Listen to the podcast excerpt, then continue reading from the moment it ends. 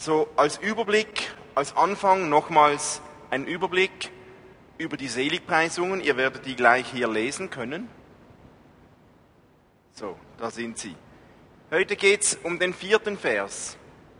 Selig sind, die da Leid tragen, denn sie sollen getröstet werden. Die Seligpreisungen, die beginnen ja schon im Titel mit diesem alt, alten Wort für viele Leute, selig. Und ich habe mir gedacht, Martin hat letzte Woche eine so gute Übersetzung von diesem selig gebracht, die brauche ich gleich auch. Da, da, kann ich mir den Aufwand sparen, was Neues äh, herauszufinden. Er hat so die Benzsche Übersetzung gebracht für selig. Und Martin hat uns mitgegeben, dass die beste Übersetzung für selig sind, heißt, diejenigen werden nicht untergehen. Das dünkt mich sehr gut. Das hat mich angesprochen. Selig heißt, wer selig ist, wird nicht untergehen. Selig heißt, Gott ist für dich. Gott steht zu denen, die selig sind. Gott bewahrt und Gott ist auf der Seite dieser Menschen, die selig genannt werden. Darum werden sie nicht untergehen. Ich finde das so eine wohltuende, kraftspendende, lebensspendende Aussage. Wir werden nicht untergehen. Wenn du ein Sünder bist, wenn dir deine Fehler leid tun, keine Sorge, du wirst nicht untergehen. Wenn du dich nach mehr Gerechtigkeit sehnst, wenn du dir mehr Barmherzigkeit wünschst, wenn du ein reines Herz hast und möchtest, wenn du Frieden stiftest, dann darfst du wissen, Gott ist auf deiner Seite. Du wirst nicht untergehen. Was nicht bedeutet, dass das Leben deswegen nur einfach ist, aber du wirst nicht untergehen. Das bedeutet selig. Das hat mich sehr gut gedünkt. Und heute kommen wir zur zweiten Seligpreisung. Selig sind, respektiv diejenigen werden nicht untergehen, die da Leid tragen, denn sie werden getröstet werden. Luther übersetzt das griechische Wort hier mit Leid tragen. In vielen anderen Übersetzungen steht, selig sind, die da trauern, denn sie sollen getröstet werden. Und das griechische Wort, das hier gebraucht wird, Penteo, beschreibt dabei meistens die Situation, wenn jemand über den Verlust eines Menschen trauert. Manchmal kommt die Situation, wenn jemand über eine schwierige Situation trauert. Also Leid wird beschrieben als Trauer, als Trauer über schwierige Situationen, als Trauer beim Verlust eines Menschen. Man kann also sagen, selig sind, nicht untergehen werden diejenigen, die trauern. Dabei gibt es nun zwei unterschiedliche Auslegelinien. Die eine Richtung, die geht in dieselbe Richtung, wie es die erste Seligpreisung letzte Woche schon gegangen ist. Das heißt, der Vers meint, wer traurig ist über die Sünde, über die eigene Sündhaftigkeit. Und es ist dieselbe Dynamik wie bei der geistlichen Armut. Martin hat letzte Woche darüber gesprochen. Wenn dir deine Sünde, wenn dir deine Schuld, dein Versagen leid tut, wenn du traurig bist über deine Sünde, über deine Schwachheit, über deine Fehlerhaftigkeit, wenn du leidest unter Sünde oder auch unter den Nachwirkungen der Sünde, dann gilt dir diese Zusage. Du wirst nicht untergehen, du wirst getröstet werden. Wenn du eigentlich mehr möchtest in deinem Christsein, wenn du spürst, ich möchte einen höheren Level, Level leben. Ich möchte eigentlich ohne Sünde oder mit weniger Sünde leben. Ich habe mir so viel vorgenommen, ich bekomme es nicht hin. Wenn dich deine Schwachheit überkommt und du merkst, ich erreiche das nicht, was ich selbst gern möchte, und dich das traurig stimmt, dann gilt diese Seligpreisung dir. Dann wirst du getröstet werden. Wenn du mit Fehlern kämpfst, wenn du mit Unvollkommenheit kämpfst, wenn dich das traurig stimmt, dann ist diese Seligpreisung für dich. Manchmal lässt Gott genau diese Traurigkeit über die Sünde, über die Folge der Sünde, manchmal lässt Gott eine solche Traurigkeit zu, um uns zu leiten, um etwas in uns zu bewirken. Paulus schreibt davon im zweiten Korintherbrief. Da lesen wir, denn Gott kann die Traurigkeit in unserem Leben benutzen, um uns zur Umkehr von der Sünde und zur Suche nach der Erlösung zu bewegen. Diese Traurigkeit werden wir nie bereuen, sagt Paulus. Es gibt also eine Art von Traurigkeit über den fehlbaren Zustand von mir selbst oder von Sünde, von Menschen um mich herum, die Gott benutzen kann.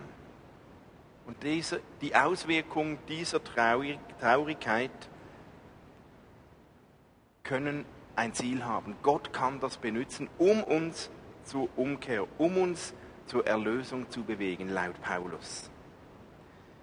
Aber nicht jede Traurigkeit und nicht jedes Leid geht in diese Schublade. Nicht jede Traurigkeit hat mit der Sünde zu tun. Das ist die eine Auslegungslinie. Jetzt gibt es die zweite Auslegungslinie und die ist genauso legitim zu beschreiten und zu überlegen. Da geht es um Traurigkeit aufgrund von erlebtem Leid. Da geht es weniger um eine geistliche Dimension, sondern ganz praktisch um Trauer und um Leidtragen in unserer Welt. Und ich habe zunächst beim Lesen der Evangelien wieder neu entdeckt, dass Jesus kein Gott war für den Hochglanzprospekt. Er ist nicht gekommen, um sich in der High Society abzugeben. Er war nicht der Gott, den man in den Medien überall bei prunkvollen Galas abgelichtet gefunden hat. Nein, Jesus ist gekommen für die armen Menschen, für die Verachteten, für die Schwachen, für die Kranken, für diejenigen, die in Trauer waren, für diejenigen, die Leid getragen haben. Wir leben in einer Welt, in der es Schicksalsschläge, Leid, Trauer und Not gibt, viel mehr als uns manchmal lieb ist. Gott hat uns nie versprochen, dass das aufhört, wenn wir mit ihm unterwegs sind. Leid und Trauer scheinen zu unserem Menschsein dazu zu gehören. Sie scheinen sogar zum Glauben dazu zu gehören. Wer Leid trägt, wer trauert, soll getröstet werden, sagt Jesus hier. Dabei denke ich, meint Jesus nicht unbedingt denjenigen, der trauert über den Kratzer im Kotflügel des neuen Porsches, vielleicht auch nicht denjenigen, der über die falsche Wetterlage beim Grillfest trauert, obwohl Gott auch für unsere ganz kleinen Sorgen da ist, selbstverständlich. Aber ich denke, es gibt Formen von Leid und Trauer in unserer Welt, die gehen existenziell tief, die fordern uns heraus und manchmal überfordern sie uns auch. Es gibt Menschen, die leiden unter sozialer Ungerechtigkeit, gerade die Drittweltländer sind voll von Armut. Denken wir an die Bilder, die uns Christian Schneider auch schon gezeigt hat aus Manila. Stellvertretend für viele Orte in der Welt. Menschen leben in Slums, weil sie keine Chance bekommen. Menschen kämpfen ums nackte Überleben. Da ist Armut, da ist Hunger, da ist Krankheit, da ist Tod. Solche Menschen leiden existenziell. Oder es gibt Menschen, die leiden unter Katastrophen, unter Naturkatastrophen, Erdbeben, unter Stürmen, da gehen ganze Existenzen verloren. Da brechen Häuser, ganze Städte zusammen.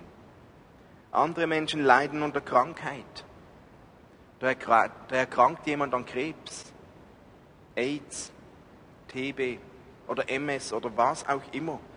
Und dann gehen Lebensperspektiven verloren dann ist oft ein Leben mit Medikamenten angesagt, manchmal ein Leben mit Schmerzen. Das sind Menschen, die leiden existenziell. Manche Menschen leiden unter Verfolgung. Christen, Regimekritiker, ist uns zwar hier in unserem Land fremd, aber es gibt es ganz viel. Manche Menschen leiden unter dem Zerbruch von, von Beziehungen, Verlust geliebter Menschen, Familien gehen zerbrechen, Ehen zerbrechen, und manche Menschen leiden hier bei uns unter sozialer Ungerechtigkeit, unter Einsamkeit, unter Armut, Arbeitslosigkeit, Da wird über Jahre eine Stelle gesucht und man bekommt tausende von Absagen. Manche Menschen leiden unter Schulden, die kaum zu tragen und zu bewältigen sind. Und ich denke, es gäbe noch viele andere Situationen zum Aufzählen. Wer Leid erfährt, der wird vom Leben geschüttelt. Wer leidet, der fühlt sich schnell auf der Schattenseite des Lebens. Da kommen Fragen auf, wo es keine einfache und schnelle Antwort gibt. Da spielen manchmal die Gefühle verrückt. Da gehen Perspektiven verloren. Da zerbricht Lebenskraft und Lebensfreude und manchmal schwindet da auch der Lebensmut. Und sehr oft mischen sich dann die Gefühle wie Wut und Trauer. Leid begegnet uns überall, manchmal in gröberem Maß und manchmal im kleinen Bereich. Ich selbst kenne solche Zeiten im Leben, wo einem Leid widerfährt. Ich denke an den Tod eines Freundes, der viel zu früh gestorben ist. Oder ich denke an die Herzkrankheit von Simon, unserem mittleren Sohn, die schwere Operation, die er hatte. Eine schwierige Zeit. Ich denke an den Zerbruch von Beziehungen, von nahen Freundschaften, von Freunden, mit denen ich zusammen gelebt habe. Ich denke an den eigenen gesundheitlichen Zerbruch vor vier Jahren. Es scheint zu unserem Menschsein dazu zu gehören, dass uns Leid widerfährt, auch mit Gott.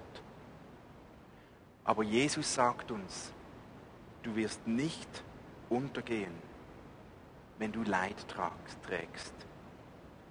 Selig sind, die das Leid tragen, nicht diejenigen, die immer für alles Antworten bereit haben. Hiobs Freunde, bevor sie mit ihm zu diskutieren begannen, waren sieben Tage bei ihm und saßen einfach bei ihm und haben geschwiegen. Sie hatten keine Antworten, aber sie haben mitgetragen. Und ich habe mir so gedacht, vielleicht gehört Leid einfach zu unserem Menschsein mit dazu. Wir empfinden es normalerweise als normal, wenn es uns gut geht. Und wenn uns irgendein Leid widerfährt, dann stellen wir ganz viel in Frage. Vielleicht ist es ja gerade umgekehrt. Vielleicht ist das Normale, dass hier und da Leid passiert, dass, uns, dass wir Leid begegnen. Vielleicht ist das normal. Und die Zeiten, in denen es uns gut geht, wo wir kein Leid erfahren, die sind vielleicht eben nicht normal oder nicht selbstverständlich, sondern eine besondere Gnade von Gott, ein besonderes Geschenk. Nun, Jesus sagt ja, es gibt Menschen, die tragen Leid, aber ihr werdet nicht untergehen, denn sie werden getröstet werden. Jesus spricht von Trost. Und ich habe mir so gedacht, eigentlich kennen wir das Wort Trost ja auch eher negativ geprägt. So ein Trostpreis gewinnen oder ein Trostpflaster oder wenn etwas trostlos ist, oder wir kennen es auch, da ist jemand nicht ganz bei Trost. Ja, das sind so alles Attribute, die eher so zweitklassige Vorstellungen vermitteln. Aber trösten heißt eigentlich auch jemandem helfen, über etwas hinwegzukommen, das schmerzt. Die Wurzel des deutschen Wortes Trost ist verknüpft mit Treu und Trauen. Treu und Trauen. Man könnte also auch sagen, Trost bedeutet Vertrauen wecken, treu zu jemandem stehen. Und da sind wir schon ganz nahe an der Bedeutung des Wortes trösten, das in der Bibel benutzt wird. Das griechische Wort, das hier steht für Trost, setzt sich aus zwei Teilen zusammen. Para heißt neben, an der Seite und kaleo bedeutet rufen. Parakaleo heißt also eigentlich jemanden zur Hilfe an seine Seite rufen, um eine Wirkung zu erzielen. Trösten heißt, jemand steht an der Seite, wir können jemanden zur Hilfe an unsere Seite rufen, um eine Wirkung zu erzielen. Das kann sich dann auf Trösten, auf Ermahnen, auf Anflehen, Bitten beziehen. Das bedeutet, wer trauert, wer am Leiden ist, ist nicht alleine. Der hat jemanden an seiner Seite. Der kann Gott um Hilfe anrufen. Der Heilige Geist selbst, welcher auch der Tröster genannt wird, ist da und tröstet. Der wird uns Mut zusprechen. Der wird uns stärken, der wird uns Kraft geben, uns aufrichten, uns neue Perspektiven gehen, geben. Und Jesus sagt, ich bewahre euch zwar nicht vor allem Leid, aber ich bin bei euch. Ich helfe euch, das durchzustehen. Ich tröste euch, ihr werdet nicht untergehen, denn ich bin an eurer Seite. Welch starke Zusage. Und wir hören das so schnell. Dabei denken wir manchmal so schnell, Gott ist doch bei denen, denen alles gelingt. Dort, wo der Segen sichtbar ist. Dort, wo sich Erfolg einstellt. In der Gemeinde, die am schnellsten wächst bei dem Beter, der am meisten Heilungen erlebt. Gott scheint dort zu sein, wo sich die Leute am meisten bekehren und dort, wo das Licht am hellsten leuchtet. Und das ist ja nicht falsch, aber wisst ihr, was Jesus auch sagt? Jesus sagt, die Gesunden brauchen keinen Arzt. Ich bin gekommen für die Armen, für die Schwachen, für die Kranken, für diejenigen, die leiden, für diejenigen, die trauern, für diejenigen, die Trost brauchen. Jesus ist bei denen anzutreffen, die leiden, bei denen, die Hilfe brauchen, bei denen, die trauern. Die Welt belügt uns oft. Die Welt belügt uns und sagt, du bist schwach, du bist am Leiden, das kann nicht Gott sein.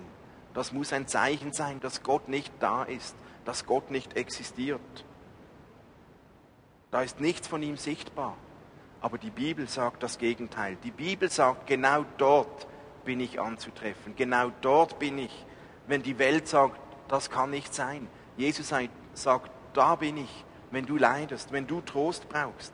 Bei denen, die einen zerschlagenen Geist haben, ein gebrochenes Herz, dort ist Gott anzutreffen.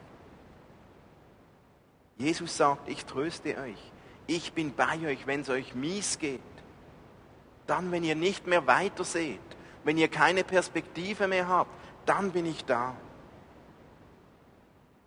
Kommt zu mir, alle, die ihr mühselig und beladen seid.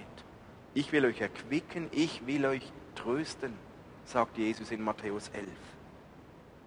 Und in Jesaja 66, da sagt Gott, ich, der Herr, will euch trösten, wie eine Mutter ihre Kinder tröstet. Mir ist aufgefallen, wenn einer meiner Kinder sich verletzt, oder einen Unfall hat, dann rufen sie was sofort? Sie rufen Mami. Irgendwie scheint das der Urinstinkt zu sein, weil sie wissen, da werden sie am schnellsten getröstet, gepflegt, aufgefangen, versorgt. Ja, sie könnten ja auch Papi rufen, rufen. Oder sie könnten Christian rufen oder den Namen des Lehrers oder was auch immer. Aber im größten Schmerz, da kommt die Mutter als Adresse für Trost zuerst.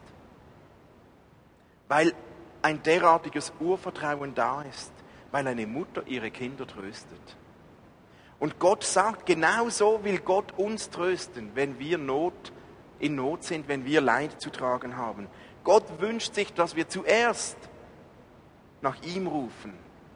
Gott wünscht sich, dass wir uns ihm zuwenden, ihn anfragen, zu ihm rennen, wenn wir leiden weil er uns trösten will, weil er uns pflegen will, auffangen will und versorgen will. Und Jesus ist dabei nicht jemand, der nur schöne Worte macht. Er weiß, wovon er spricht, wenn er von Leid und von Trauer redet.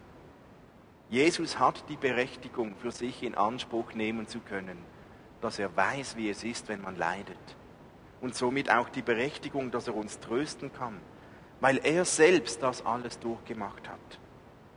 Wir lesen es in Jesaja 53 schon prophetisch und wir lesen es in den Evangelien dann tatsächlich, dass Jesus verachtet wurde, abgelehnt, geschlagen, ein Mann der Schmerzen, mit Krankheit vertraut, jemand, vor dem man sein Gesicht verbirgt, weil er so leidet.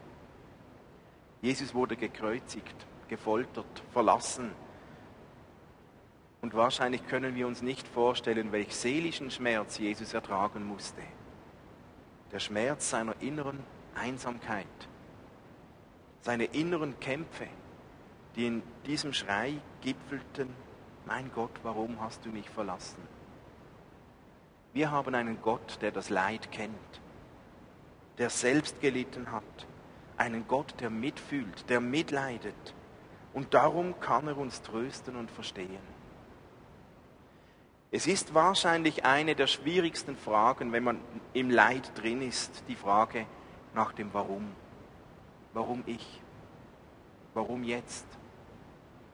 Und oft stellt sich diese Frage nach dem Warum, wenn man mittendrin steckt in der Not. Und im Normalfall gibt es da keine einfache und schnelle Antwort. Wir müssen anerkennen, dass es da einen Gott gibt, der über uns steht und dass wir nicht alles verstehen, was passiert. Wir müssen anerkennen, dass gerade in Zeiten von Leid unser menschliches Dasein einfach an seine Grenze kommt. Ich glaube, erst wenn ich den Anspruch aufgebe, alles verstehen zu wollen, wenn ich diesen Anspruch des Verstehens loslassen kann, erst dann werde ich den Weg freimachen, um ruhig zu werden und Leid durchzustehen. Ich möchte zum Schluss noch zwei, drei grundsätzliche Punkte erwähnen zum Thema Leid und der Umgang in Trauer und Leid. Paulus schreibt im zweiten Korintherbrief, in allen Schwierigkeiten tröstet er uns, damit wir andere trösten können. Wenn andere Menschen in Schwierigkeiten geraten, können wir ihnen den gleichen Trost spenden, wie Gott ihn uns geschenkt hat. Das sagt Paulus. Wenn wir den Trost von Gott bekommen in Zeiten des Trauerns, dann sollten wir etwas von diesem Trost auch weitergeben. Es ist nicht nur Gottes Job, uns zu trösten. Auch wir haben eine Aufgabe, den Trost, den wir bekommen von Gott, an Menschen weiterzugeben. Gerade weil wir als Gottes Kinder von ihm getröstet werden, haben wir das Potenzial, diesen Trost einander weiterzugeben. Wir können Trost spenden. Wir können Gottes Trost weitergeben. Manchmal geht das schon, indem wir einfach zuhören. Manchmal ist es dran, für jemanden einfach zu beten, einander einfach zu segnen. Manchmal ist es einfach dran, jemand nicht alleine zu lassen. Wir können uns nicht vor Leid bewahren. Aber wir können dafür sorgen, dass unsere Freunde nicht alleine sind, wenn sie in einer Leidsituation sind.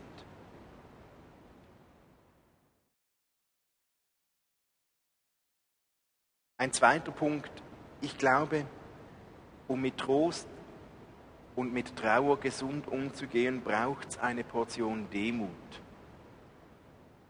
Ich glaube, Trost empfangen kann nur derjenige, der der Trauer auch Raum gibt, wer dazu steht, wer seinen Kummer oder seinen Schmerz versteckt oder in sich hineinfrisst, den kann man nur schwer trösten.